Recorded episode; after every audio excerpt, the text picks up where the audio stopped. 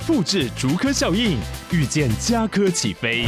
嘉义花园造镇新案 AI 世界城隆重登场，马上把握与嘉科最近的距离。嘉义科学园区无人机产业聚落，华泰名品城打造高铁 Outlet，故宫南院长庚医院县府生活圈 AI 世界城二到三房抢先预约零五三七一七五五五。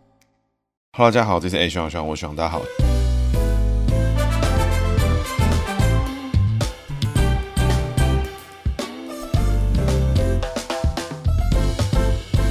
哈喽，大家好，这是哎，徐朗，我徐朗，大家好，徐朗又回来了。那徐朗今天呢，要来讲的是这一次二零二四大选的选举结果的讨论与讲一讲学长的心得啦。其实这一次的选举哦，二零二四是一个真正民主政治的结果了。那什么叫民主政治的结果呢？就是一个所有人呢都能接受，但是呢没有人会满意的结果。就是大家大家都有一点有舍有得啦，大家都有一波交易啦，有一波这种没有到自己满分啊，但是呢好像就还 OK。比如说像在二零二零的时候，哎，那时候的蔡英文对韩国瑜就是一个哇爽啊，爽翻。那种感觉就没有了啊！这次就是一个单纯的一个民主政治的结果，就是所有人都可以接受的结果，所有人都不太舒服，但是呢，哎，都可以接受，但是呢，没有人是满意的。那怎么说呢？其实最主要的原因哈，各位可以从民进党角度来看的话，就可以知道说，赖清德呢这次拿到总统票嘛，但是我觉得应该是没什么悬念的，过程纷纷扰扰啦。不过呢，这个票数呢开出来也是有四十趴，哎，原先的这个蔡英文的八百一十七万票呢就不复存在，这次赖清德只拿到五百多万票，他其实中间呢跑掉了两百多万票的人，跑去哪里了？不知道。那所以对民进党来讲呢，哎，这一次的总统大选呢，确实拿下啊，确实蛮舒服的，确实呢，民主自由路线啊，这个非威权体制路线啊，亲美路线呢，哎，也得到了延续，小英路线呢也得到了延续了，我觉得这个毫无争议哦，就确实，哎，民进党很大的成功，而且呢，也是台湾呢有史以来第一次有政党哦突破了这个所谓的八年魔咒了，成为了第三届连任成功的执政党，台湾民主政治的新的一个记录，那新的一个 milestone，那我觉得这样确实是蛮屌的。那不过呢，民进党不爽点在哪里呢？民进党在立法院的绝对多数呢，这一次呢已经。变成了不是绝对多数，立法院席次呢总共一百一十三席，这次民进党呢只有五十一席，要至少要在五十七席的时候呢才是单独过半哦。那这一次呢，呃，这件事情呢没有发生，所以未来在行政跟立法上面的互相的监督制衡呢会更强大。那监督的力道、制衡力道可能会比想象中的还要大。那如果有一些非常需要被急快速推动的法案的时候，哎，这时候就会有很多问题产生啊。不过确实这原本就是民主的路线跟民主的规则啊，这也没什么好多说的。那对于国民党来说呢，啊，这个国民党呢终于呢洗脱这个蓝白河这种过去的纷纷扰扰，也证明哈黄珊珊跟民众党的封官民调就是狗屁啊，没有什么侯老三这种事情的。侯友谊呢就是第二名，选的漂不漂亮呢是其次，但是他无论如何呢，国民党呢跟侯友谊呢就是第二名。那在国会的部分呢，哎，国民党成为了现在国会第一大党哦，那他跟国会第二大党呢，其实就只有差一席之差。所以对于侯友谊来讲呢，啊，他确实侯友谊可能是这次选举里面输比较大的人，但是对国民党来讲呢，哎，立委呢，哎是赢的哦，好几席被他翻过来了哦。那柯文哲来讲的话，他的民众党呢也没有输，为什么呢？因为他原本就没有什么组织力量，那他从头到尾呢就是一个空手套白狼，然后空口说白话的这个台北经验的不断的分享哦。那一直讲台北经验，一讲一讲一讲一讲，讲到最后呢，哎，大家觉得好像民进党真的有这么一回事。那讲到他三百六十九万票，那当然了，不排除他就是一个资源回收的一个概念，就是说把看不惯蓝绿的人啊，把希望改变的人啊，哎，收集在一起。那这些人是不是支持柯文哲呢？哎，其实我觉得不一定啊，跟我们黄国昌讲的一样，柯文哲呢不是一个人啊，他是一个概念，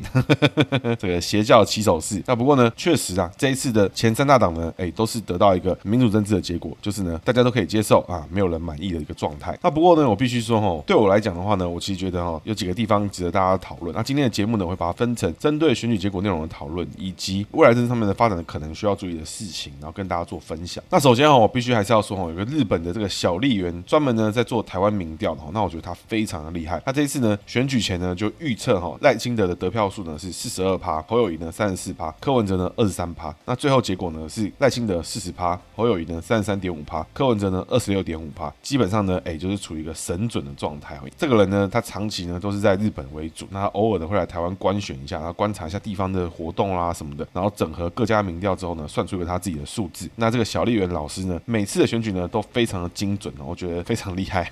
那这个小丽媛老师之前在二零二二的时候呢，就已经先示警了，这次的地方选举呢，对民党非常的不利，确实结果都他计算的一样。这次在二零二四的选举呢，哎哇，跟他赚的几乎正负都在三趴以内哦，跟这蓝白合的什么正负三趴、什么六趴、什么几趴的不一样，他准就是准。那不过哦，我觉得必须从我个人这样的角度来看的话，我觉得这次的选举呢是太阳花世代，我说我们这个年纪，也就是大概三十到三十九，或甚至可能会冒出一点四十四字头了，我觉得都还 OK 的一个非常大的失败哦。为什么呢？因为这次立法院的席次哈，民进党掉了非常多席，那这几席有哪几席呢？有总共有十多席，我就不一一列出来，因为有一些席次我觉得大家可能比较不常听到，那我觉得不多说。但是国民党呢，在这次选举里面有得到一些过去呢是属于比较摇摆啦，或是有机会的席次，都曾经呢是民进党的席次，或是这一次民进党呢跟一些年轻人，就是我们这个太阳花世代的民主大联盟合组出来的这个选举哈，这一次的选举结果呢，给我们这个世代哈一个重大的这个迎面一拳呐，毫不怀疑哈，就是迎面一拳啊！我个人是觉得非常可惜，因为其实在选举前我对他们是非常看好，而且我也非常期待，衷心期待呢他们能够选得很好。那有谁呢？啊，赖品妤啊，赖品妤输给了廖先祥，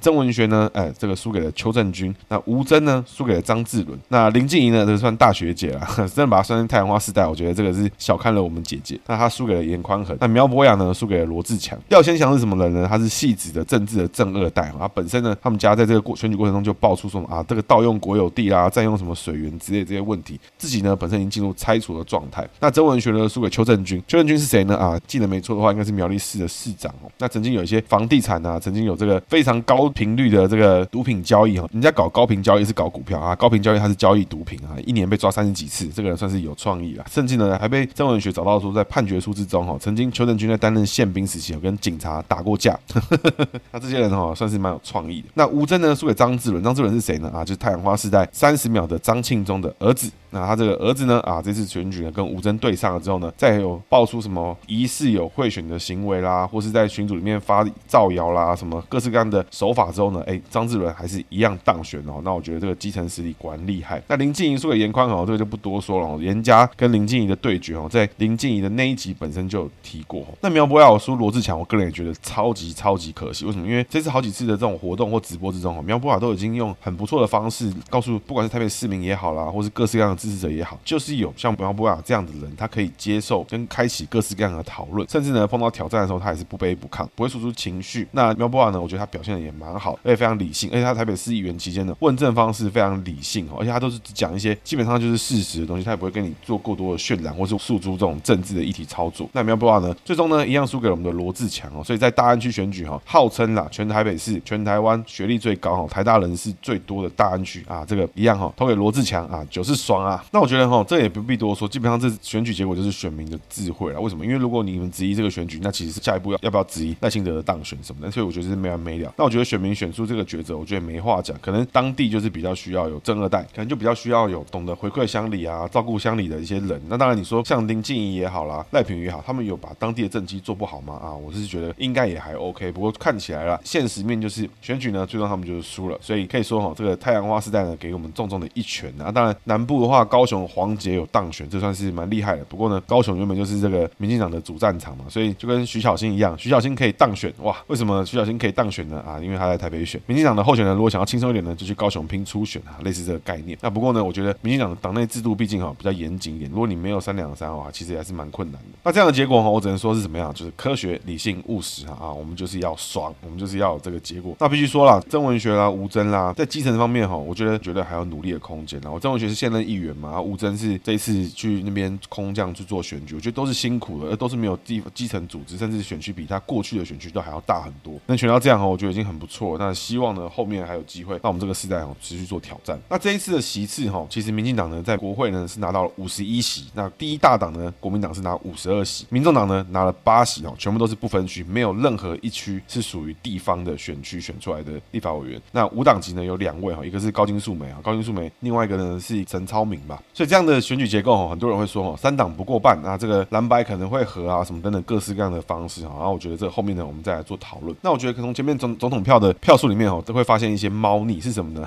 我研究了一下，发现哦，这个赖清德五百五十万票啊，民进党的不分区呢拿四百九十万票，所以呢赖本身大于民进党。柯文哲呢拿三百六十九万票，民众党呢拿三百万票，所以呢柯本身也大于民众党。那侯友谊呢拿四百六十万票，国民党的不分区拿四百七十万票，那是什么意思呢？代表投给国民党的不分区的人呢，哎，其中还有十几万人呢啊，觉得不想要投给侯友谊，那是什么概念呢？我是没有 get 到。那只能说哦，这个侯友谊确实哦，仇恨值是高了一些啊。是侯友谊讨厌吗？我觉得也不是，那单纯的可能就是投不下去，大概造成了十几万人有这个问题存在哈。那在地方选区部分呢，我觉得最令人傻眼的部分，台中那边翻回来，我觉得其实刚好，因为台中一直以来都是比较摇摆的地方。桃园呢，全面性的恢复到国民党全垒打，我觉得是厉害的。为什么呢？因为其实过去在郑文灿时期没有那么差哦，所以在郑文灿不执政之后，改由张善政执政之后，哎，到底是郑文灿留下了什么大问题，还是张善政其实默默的哎蛮会操盘，蛮厉害的？我觉得这个目前哦不得而知。目前看起来政治圈跟政论圈哦都在谈的就是说，卢秀燕的操盘呢，把很多看起来没有机会当选的操到会过，然后把很多资源压下去，拼到这一次的选举会过关，确实也是厉害了。那后面呢，我们再讨论这些政治人物的后续发展。那这次选举之中哈，我觉得最有趣的几个地方啦，我跟大家分享一下我个人看起来最好玩的地方。那我们从柯文哲开始讲起啊，柯文哲最喜欢跟大家吹的是什么？就是说啊，这个台北经验嘛，是不是要在新竹重现啊？有高虹安重现这个一化政府，什么连人什么杀小的，讲的然后吹的然后满天都是，然后盖社宅啦，哇，真的是飞天遁地啊！台北想的好像台北市民就全部都爱死柯文哲一样。那柯文哲呢，在二零一八年的时候得票数五十八万票，同期呢，姚文智拿二十四万票，丁守中呢拿五十七万票。二零二二年呢，民众党推出黄珊珊，黄珊珊拿三十四万票，陈时中呢拿四十三万票，蒋万安呢拿五十七万票。那什么意思呢？哎，刚好呢，看起来差不多啦。二零一八年跑去柯文哲的票呢，跑了大概十几万票呢，民进党呢全部回首，黄珊珊呢还有吸一些游离票。不过呢，不管怎么样，国民党在台北市呢就是铁盘五十七万票跑不掉。所以呢，柯文哲做了这么久的八年的台北市长，这么多他嘴巴上讲的政绩，讲了这么多，讲的飞天遁地的，蓝色选民有给他一点首肯吗？答案是零啊，没有。那在二零二四年的时候呢，侯友谊在台北市呢一样拿到五十八万票，甚至还比蒋万安拿多了一点，比丁守中拿多了一点点。所以在台北市呢选举的时候呢，侯友宜的票呢还大于蒋万安哦。那赖清德呢在台北市呢一样拿到五十八万票，他比陈时中呢多了十几万票。那我觉得光就这点呢，其实你就可以看出来，其实台北市的人呢还蛮清楚知道这个小英路线的延续啦，赖清德路线的延续是非常正确。那比较可笑的是什么呢？就是柯文哲呢在他自己的本命区台北市哦，他发迹的台北市区呢拿到了几票？三十六万票。所以看出来哈，台北市呢这属于柯文哲的票就是那么三十几万人。那台台北市呢大概两百多万人嘛。那我觉得这个呢见仁见智。那蛮多人呢是一天到晚吹的说台北市怎么样怎么样。其实对于台北市呢非常喜欢柯文哲的人啊没有那么多，没有那么多，甚至呢还少于蓝绿两党哦。那你会说啊，是蓝绿的高墙没有被打下，还是讲这个屁话？二零一四年蓝绿高墙是不是就被拆了一次？二零一八年又被拆了一次，拆两次蓝绿高墙，二零二四又盖起来，是怎样？是想耍我是不是？那我觉得这个啊柯文哲的话哦听听就好。那事实就是台北市民呢对于柯文哲哦就是啊都你说了算。那我实质上面呢也没什么太大变化。那选票呢其实哎蓝绿结构没什么变。那你说是蓝绿铁票吗？没有，是因为我们在最近的地方看到柯文哲最大的变化。在二零一八年的时候呢，当时的绿营还会看到柯文哲过去四年的表现，愿意把票分给柯文哲，让他可以打败丁守中。那不过啦，现在这个外县市的人哦，对于柯文哲好像充满了想象啊，充满了爱啊，觉得说哇，柯文哲超棒啊，被科学、理性、务实，一定要来，我就让你选到爆，我一定四年后我们把国家还给柯文哲，大家说好不好啊？这种事情啊，这是看看就好，听听就好。好你们这么喜欢的话，就立刻呢搬去这个新竹跟这个金门还是哪里去这边住啊？那边是民众党执政，你去那里好好爽一爽，感受一下那边的氛围怎么样啊？爽的话呢，哎，打加一哈。那我觉得哦，有几个地方哦，highlight 一下哦，在直辖市里面的话呢，桃园、台中哦，柯文哲都有拿到三十趴左右的票，其实呢不容小觑。这两个选区的选民哦，我觉得他的想法哦，我觉得不太一样啊，蛮凭感觉在做事，就是可以感受一下这两个地方出生这个地方的人呢，是不是确实就蛮常跟你说出这个蓝绿一样烂啦，什么这个解决问题第一步要先认清问题啦，类似这种感觉哦。那是不是这样子不好呢？其实也不是，因为每个地方的选举，尤其以台中为主哦，一直以来都是台湾大选的摇摆区，基本上呢，谁能拿到台中，就蛮有机会在那一届总统大选直接当选。那过去当然这个定律哈，被民进党打败很多次嘛，二零二零也是嘛，二零二四现在看起来明显也是。那不过确实拿下台中的民意哈，在选举上面呢是蛮有优势的。那另外一个有趣点是什么呢？是侯友谊的本命区是哪里哦？是新北哈。那这个地方呢，居居然赖清德哦大于大于侯友宜哦，而且是大不少，大十几万那种等级哦。那我觉得哦，这边有非常多的值得大家注意的地方哦。我其实觉得像比如说侯友谊这种落跑市长的这个形象啊，包含新北市的这个打执政的议题啦，打这种新北市治安问题什么的，确实看起来是有奏效，对于本命区本身是有重大的效果。那我觉得很多议题呢，我觉得可能对新北市民都没感觉，但是新北市的治安状况啦啊，包含市政问题啦，我觉得确实这个地方看起来就是有感的。那另外哈，花东哈，就是看起来确实是国民党的选区啊，都可以拿到大于五十趴的选票。所以侯友宜今天如果是要去选花东特首的话啊，他这个是单独过半啊，非常强，没有在跟你开玩笑。那另外几个地方，因为总统大选呢，其实大部分的县市呢都是赖清德拿到比较高的票数。那其中呢，基隆市、新竹县、苗栗，然后还有南投的样子，都是这个地方输。这几个地方呢，哎，这感觉哦，其实我觉得最诧异的地方分别是哪里？分别是基隆跟南投。为什么？因为曾经的南投在我们过去的节目里面有做过一集，哎，就是就是彭百显的彭百显那一集呢，哎，曾经呢在我们的南投民进党选举的时候，党内呢分裂，居然呢可以拿一二名。曾经的南投是绿成这个样子哦，现在的南投呢是蓝到不行。那基隆呢，在林右昌的执政改变很多，变化很多，但是呢，正式的呢被我们的谢国梁翻过来哈。那这一次呢，总统大选的投票率跟选票内容开起来呢，看起来是侯友宜呢大于赖清德。那我觉得哈，在很多地方大家都会去拿这次的选举跟两千年去做对比。两千年的选举其实有几个前提要先跟大家分享。那我们先从结果来讲的话，陈水扁呢一样拿三十九点三趴，四百九十万票，将近五百万票，跟这一次的赖清德拿的趴数哦，其实差不多。赖清德拿四十趴左右。那所以各位可以看到哈，基本上可以看出来，台湾的选民之中哦，坚定支持台湾立场、台湾路线，或是你以台湾为主体的路线呢，怎么看呢？大概就是四十趴上下。所以怎么看民进党选的很差呢？哎，他的选票有没有少于四十趴？那 大概就可以知道这民进党的状况是不是不好。两千年的选举呢，宋楚瑜是拿四百六十万票，三十六点八四趴，第二名。连战呢是两百九十万票，二十三点一趴。所以也大家也不用取笑侯友宜，因为侯友宜呢再怎么样呢，哎，还是大于我们的连战，我们的战歌哈，所以也没有那么窝囊，没那么孬。所以这一次的总统大选的这个党主席，国民党党主席需不需要马上下台啊？其实呢，我觉得还未必啦。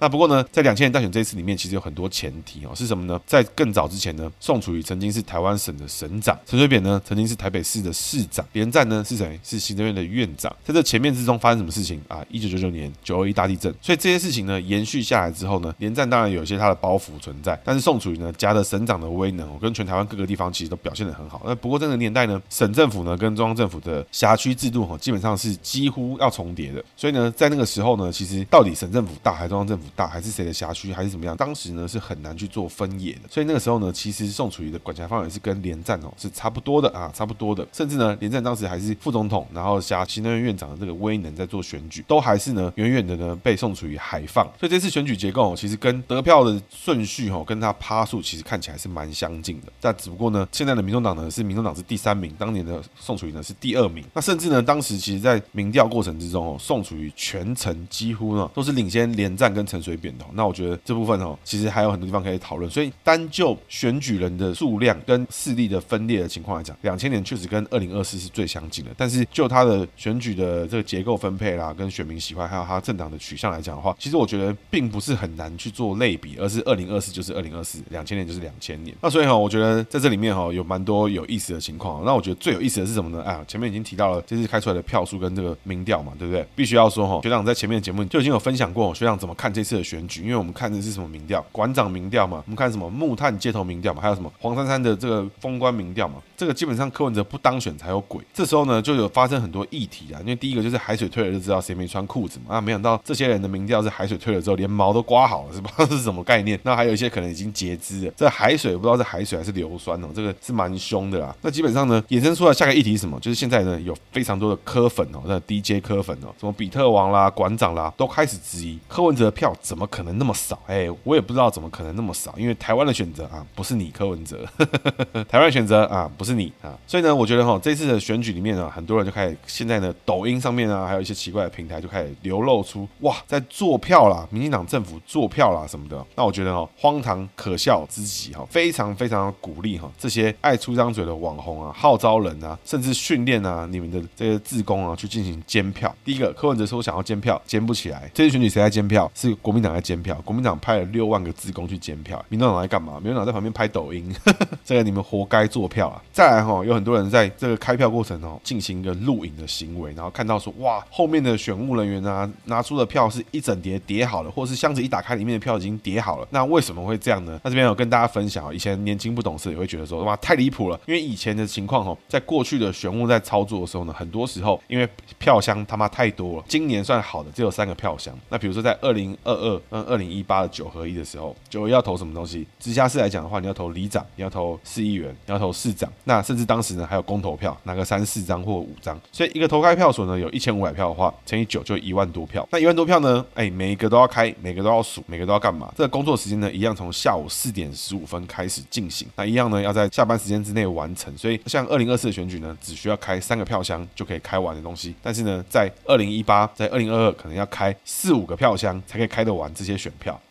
这时候呢，有些选务人员哦，他们是老鸟了，为了追求速度与激情，他们怎么操作呢？他们先整理票，比如说把一二三四，把比如说把一号票全部整理成一叠，把二号票整理成一叠，三号票整理成一叠。然后这时候呢，就五五张五张的报票，那就会有人说，哇，五张五张报票，他妈的，怎么可能五个人叠在一起报？你们是不是做票啊？确实啊，以前的年代呢，有这个可能性存在，但现在呢，这个时代哈，基本上 我觉得是不太可能，因为蛮多选务人员基本上都是来自于公职人员，不管你是学校老师啦，不管你是这个政府机关的单位的人员去做这个工作，那必须说哦，民进党的中选会哦，就是蛮白痴，在二零一八年被干到现在啊，稍微才比较合情合理一点。那以前呢，他们安排的那种选务哦，都是非常有问题。那我指的有问题呢，并不是说他们安排不好，而是说他们在一次选举里面每美其名为了要节省经费来让这个票呢可以一次投完。但是呢，实务上的问题是什么？实务上问题就是不可能在同样的时间内、同样的人力之内，你去开更多的票，那就是让这些人更 overloading，更有开票过程有争议。我是觉得哈，有任何人觉得说你你今天看到做票了，你今天碰到跟以前一样的中立事件了，你今天觉得柯文哲的票被做掉了，我欢迎哈，呃，立刻呢向法务部检举。那法务检举不过瘾的话呢，我号召所有柯粉，因为你们至少看起来有三百七十万人嘛，那在那个凯道上面也应该有个什么十几二十万人吧。我号召你们现在立刻去中选会啊，在那个立法院附近，全部就冲进去开始游行，然后呢，台北市选委会也开始游行，全部游行，全部呢抓坐票，然后呢，在路上找到一个证据之后呢，就可以翻转选举结果，跟当年的总理事件一样。鼓励哦，这柯粉呢，这个千里之行哦，始于足下哈，喊出坐票，抓到坐票呢，从检举，从游行开始，所以请你们赶快出发，请你们立刻呢开始动手，立刻呢去做这个抓坐票的行为哦，不要呢事前不监票，事后喊做票，那这个是他妈的王八蛋。那在我的 Instagram 里面，有提到，所谓的这个林青霞事件哦，有好几个听众听到就觉得说，干林青霞事件是杀小，林青霞事件是这样的，在投票的时候呢，都会告诉大家，不管我们过去在教学，要跟大家分享选务的工作的时候，你是监票也好，你是这个盖票也好，反正你在投票过程中，你必须使用投开票所里面的盖章的工具，每个工具呢就盖一个章。如果你今天比较北来一点的话，你就可以盖多个章。盖多个章部分呢，我们等一下来讨论。不过呢，只盖投开票所内使用的那个章才是真正的盖章哈。如果你用其他的章盖下去，都是错的。林青霞事件是什么呢？林青霞事件呢分了两次选举。首先第一次我记得没错，应该是两千年的选举哦。当时呢，他回到台湾，因为原本在香港拍戏，回到台湾之后呢，就很多人知道说，哇，林青霞是我们这个投票所，他还回台湾投票，我们就要拍他的样子。那林青霞呢就很开心的去拿了选票之后呢，盖好章，然后呢向摄影机镜头亮票，然后比耶，然后投下去啊，这个呵呵 直接违规。基本上呢，台湾选举呢是不接受亮票的，尤其是你是刻意亮票，当然你没有折好露出来，露出个角落给大家眯一下，我觉得那就算了。但是呢，你今天是刻意的亮票啊，这就是北蓝行为。林青霞事件是什么呢？是在第二次选举的时候呢，他就林青霞呢就学会了这一招之后，他就再也不亮票。那这一次选举的时候，还有人提醒他，哇，你选举为了要快啊，你要拿票啊，要干嘛？你要带投票通知单，你要带私章，到时候呢会加速你领票的过程，那就会对你很方便。那林青霞听完后之后就觉得，哇，赞啦！那我就带私章、带投票通知单、带身份证、投票三宝过来领票，然后去投票去盖票。当时呢，开票过程里面开出一张票，叫什么？叫做林青霞投连战票，因为林青霞用私章盖在圈选处的地方，所以全台湾都知道林青霞投给连战。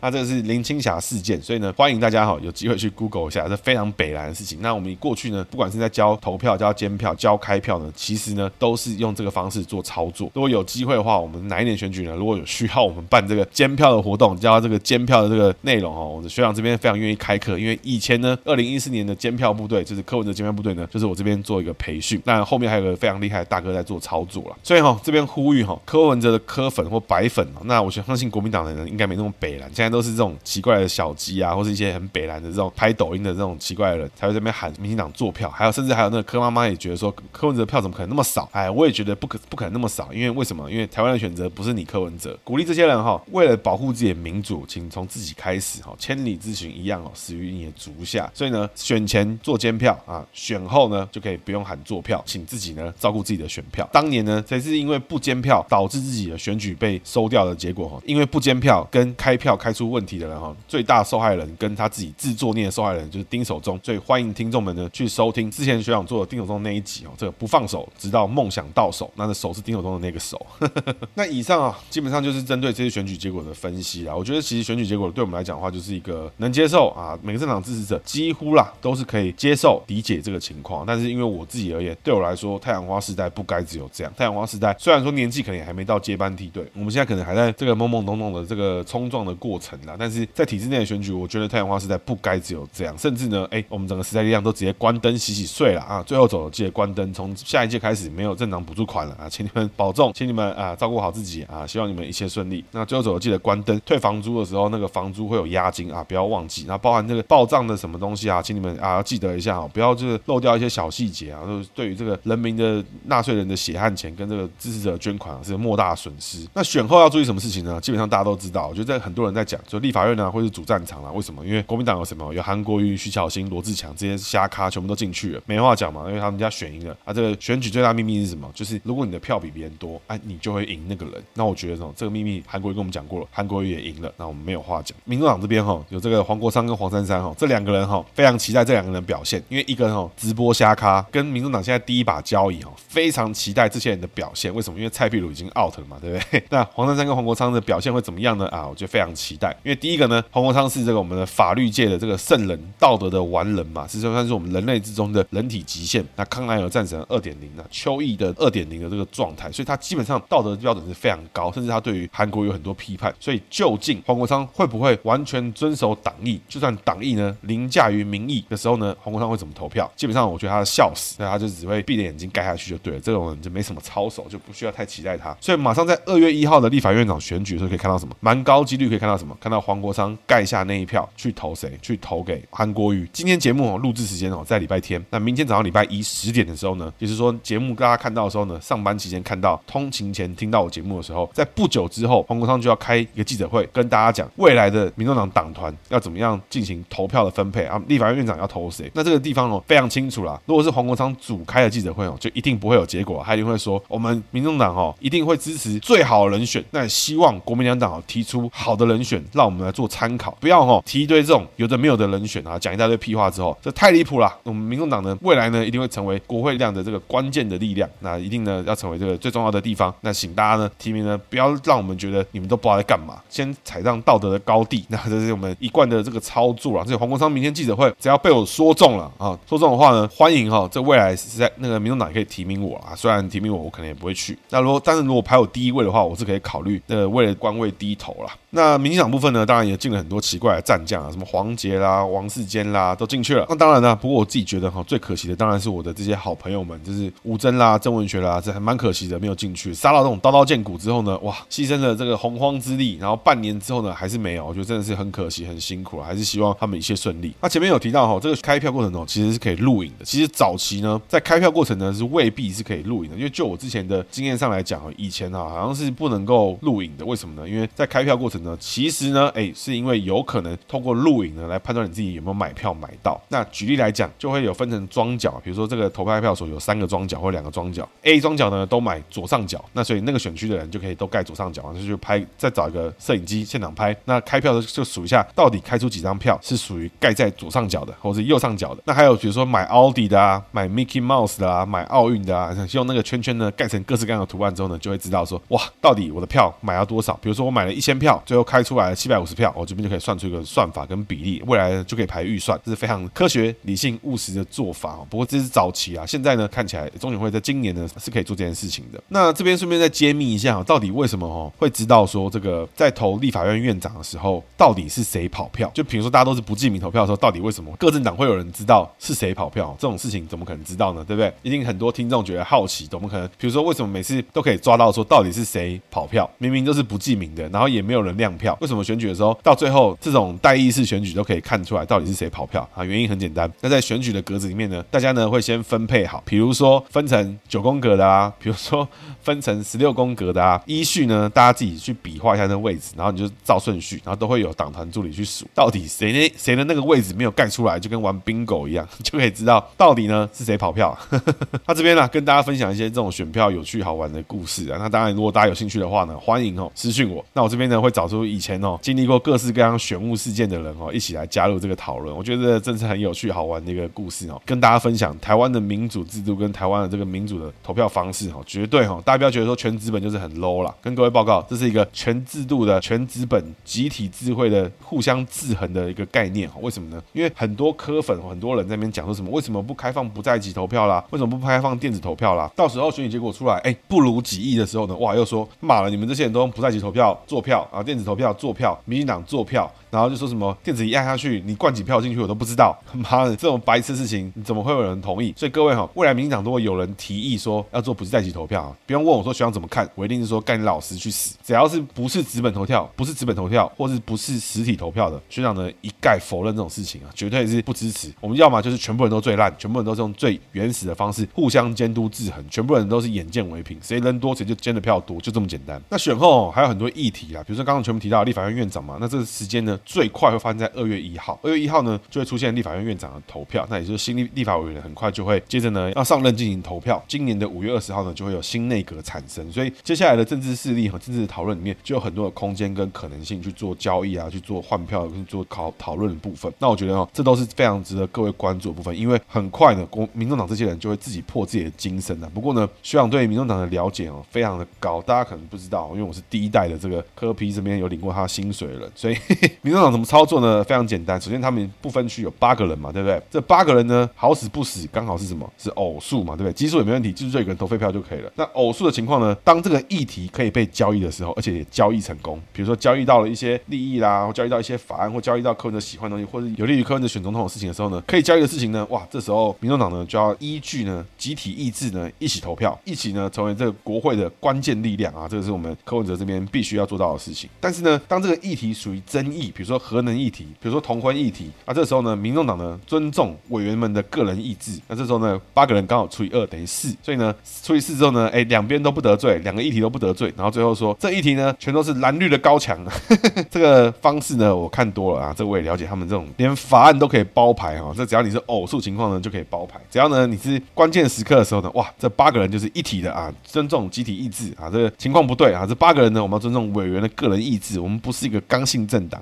这个事情哦，先跟各位报告，今天。一月十四号，那一月十四号呢？学长这边预言这两件事情未来是会发生的。只要这议题够争议，议题够有问题，会引起社会大众的讨论。民众党为了不背锅啊，他就会用这个方式处理。那为了想要赢得 credit 啊，这时候民众党就会化身为国会的关键力量。那这个事情呢，基本上呢，大家听听就好，因为这些人呢就是笑死。那怎么样看到民众党是不是有自己的政治的 roadmap？我现在讲这样，大家可能会觉得说哇，学长对于民众党非常的批判。其实民众党一个方式可以赢得大家的尊重什么？就是民众党提出很明确属于自己的。版本属于自己的议题方向，去找到民进党合作，去找到国民党合作，那这部分我完全没有意见，因为这有你民众党需要操作的议题，比如说不分区第三名陈昭姿去找人合作，去谈这个代理孕母啦，去去找这种什么人工生育的这种议题，哎，我觉得这很好，因为议题丢出来有没有人同意，有没有去游说，我觉得这都是好的议题。但是呢，如果民众党的态度一直都会是啊，这个我不要，那个你不好，这个不行啊，一定要由我们，一定要跟我们交易，我们才要让你们过，我们一定要怎么样？这个时候呢，啊，民众党就是妈的乐色。如果民众党在未来的四年呢，都可以掌握自己的。议题的话呢，哎，学长呢愿意呢把这个评论收回来，我是没有意见的。但是前提呢，就是呢他们不能像个公主一样啊，这个我不要，这个我不要。你要不要吃牛排啊？不要。要不要吃炒饭啊？不要啊。那你想吃什么啊？我不知道，你你说说看，到底想怎样？妈的！那未来哈，其实我觉得很多地方要看了。然后我自己非常期待的事情是什么？国民党党主席到底未来会是什么样的情景？那很多人现在已经讲卢秀燕，不过我个人哦也觉得哈真难讲，因为卢秀燕到底有没有往中央的野心？其实我看不出来，坦白讲我看不出来。另外呢，就是蒋万安，蒋万安到底有没有机会呢？在台北市政府期间破柯文哲精神哦，因为柯文哲一直以来引以为傲的台北经验，蒋万安其实是最有机会破除这个迷失的人哦，因为他自己本身蒋万安擦了多少屁股，他散了多少后，蒋万安最清楚。所以哈，我觉得期待蒋万安的表现，因为他如果持续的擦屁股，持续的善后，那我没话讲啊，因为你们未来国民党越选越难看，国民党越来越烂的情况下，一定是影响到谁？第一个是影响到蒋万安，再影响到卢秀燕嘛，这个还用讲，一定是这样啊。那另外哈，我们这个世代哦，太阳花世代到底何去何从啊？这个真的是哎，帮大家 QQ 啦。其实还有很多东西要努力。那比如像我，像很多 Podcaster，像洛毅，我们都是这个时代的人，我们都非常的认真的，希望可以从我们这个时代开始改变一些事情。我们有我们自己的议程要走，所以呢，也希望大家多多支持，多多分享我们的内容。那也希望呢，哎，我们未来可以有更多更。更好的政治人物出现哦，更多新的世代，我觉得都是好的。那最后呢，当然是我们的民众党未来的情况了，因为现在呢，黄珊珊跟这个黄国昌已经进到民众党党团。那当然，各位要知道一件事情，就是民众党党团跟民众党会是两件事情。柯文哲呢只处理民众党，当然了，这些人呢都是一人政党之下的东西嘛，所以呢，未来一定会见到的事情是什么？就是这些全靠不分区选区的这些立法委员啊，或这些谁啊，一定呢都还是要跟有组织的人合作。所以未来的蓝白合呢，我觉得是势在必行。那这些人呢，我觉得最期待的事情是什么？是现在这个 moment，从现在开始到二月之类的，好了，这八个立法委员，这八个民众党的不分区立法委员哦，都会受到柯文哲的意志影响。可是之后呢？之后四年会发生什么事情？之后两年会发生什么事情？没人知道。甚至呢，二零二六的直辖市选选举，已经现在风声传得很盛嘛。黄珊珊要不要选台北市市长？黄国昌要不要选新？黄国昌要不要选新北市市长？那这些都是已经知道的事情。那根据这次开票结果里面，台中桃园有没有机会？其实都很有机会的。民众党要怎么布局这件事情？民众党要怎么操作这件事情？我觉得还有很多空间可以看。所以柯的意志呢？柯文哲的意志到底能不能实际的踏入这八个人的手中啊？还是呢？哎，假造一堆有的没的事情之后呢？哎，关键时刻这八个人就是一体的啊，呈现刚性的这个政党意志。困难的时刻，这议题有困难的时刻呢？哎，这八个人立刻啊，分成两个麻将桌，各自打各自。那这个呢？我觉得是势在必行的。所以各位呢，明天几个观察点：早上十点，黄国昌的记者会会一定会跟大家讲，我们民众党用人为才，选人为才哦。只要民进党，只要国民党提出好的立法院长人选，我们就一定予以支持。那有本事呢？黄国昌就提就直接大声呛出来，我们就支持韩国瑜。那我没话讲，那我真的是他妈没话讲。但是学长就是算错啊，我一定肯定道歉，把前面的节目呢跟那个评论呢，我都会修掉。那最后，真的是实力哈，真的是很可惜啊。我个人其实蛮喜欢王婉玉的，很多人对王婉玉评价不是很好，但是我觉得王婉諭已经是脱离了王婉玉呢，已经是脱离了整个黄国昌的思想啊，黄国昌的意志之外，希望把真正的时代力量留下来。不过呢，现在已经可以看出来了。我们这个时代啊，已经没有力量了。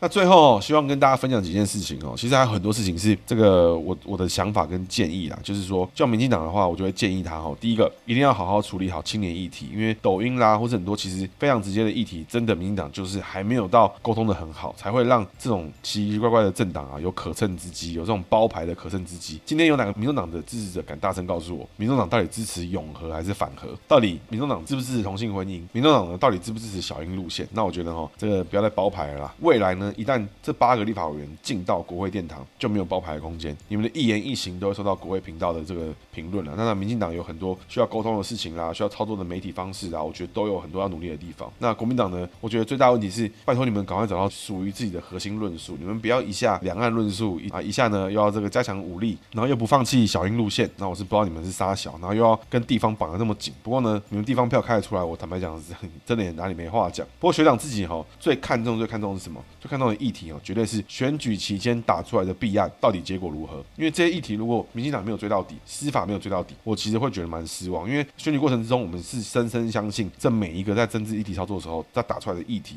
走到司法程序的时候，这些都是合情合理、合法，而且需要被司法处理的问题。比如说国有地占有的时候，是不是要拆除？是不是要做什么后续的问题？柯文哲农地有没有恢复农用？这些问题都是需要被追踪、需要被了解的问题。那我这边哈非常期待这些议题。之前我其实一直都在关注到底。高虹安贪污案到底是怎么样？因为如果这些问题都是被抛出来做选举操作的时候，其实我个人会对选举是有点失望。那最后、最后、最后吼，一定要跟民进党有个提醒，就是呢，我希望民进党永远、永远不要跟恐怖分子去谈交易，不要去跟恶魔谈交易啦。因为我觉得哦，跟民众党谈交易哦，永远没完没了，永远不会有人认账。今天你跟他谈完交易了，他事后可不可以不认账？你跟他谈交易谈到一半，他可不可以把你的交易内容公布出来，说民进党拿什么东西抽用民众党，就想让民众党低头？是不是没完没了？所以我希望民进党永远不要跟民众党去谈交易。那很多人会觉得说，哎，那这样民进党不是就永远是属于少数部分吗？其实我觉得哦，你这样说也是，那你也可以说不是，因为在二零一二到二零一六期间哦，民进党的立法委员哈，其实一样哈是属于单独少数的部分。但是国民党当时就是自己属于一个单独过半。那个时候到底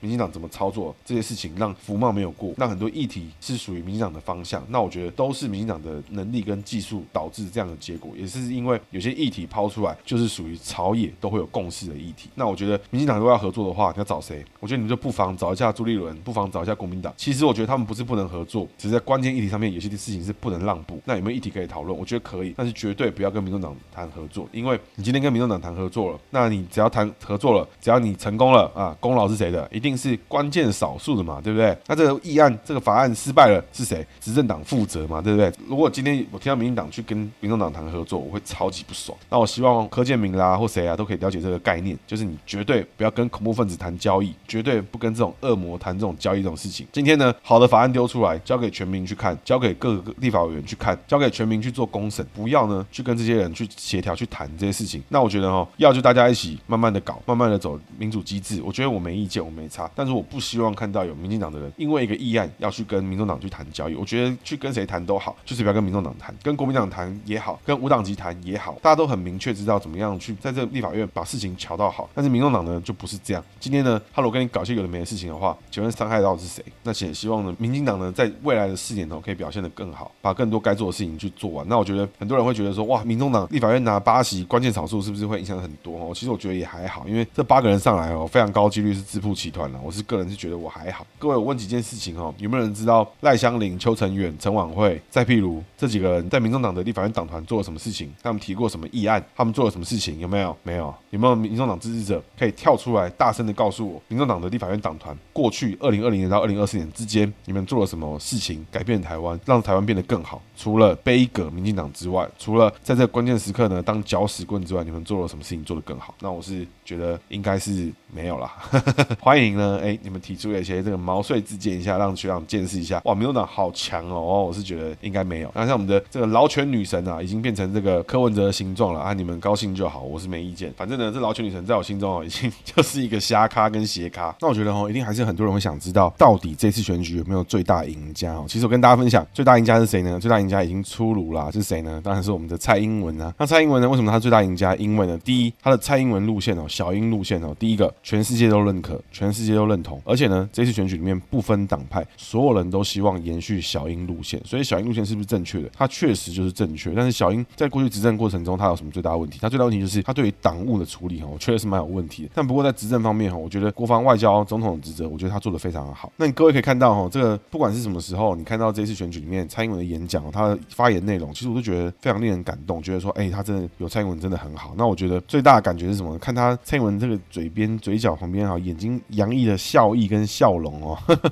这个已经藏都藏不住啦，那种离职同事的感觉啊！哎，下午茶要订什么啦？哎，我之后要去哪里玩啦？已经在想这些事情了，给我震惊一点。那我觉得哈，也是很辛苦，这个蔡英文八年呐，是时候是放一个好假，然后去做一些自己想做的事情。那蔡英文其实年纪也还没有到真的非常非常的老掉牙，还有很多他想做的事情可以去推动。那前元首的身份，毕竟他的路线是被所有人延续，那未来他还会有他自己的角色存在。那也希望蔡英文可以一切顺利。那以上呢，基本上就是学长对于二零二四选举的这个看法跟想法。那我觉得听完看来看去，有大家很多人会觉得绝望，很多人会觉得不开心，很多人会觉得不满意。那我觉得，对于结果来讲，学长是可以接受的啊，也是觉得。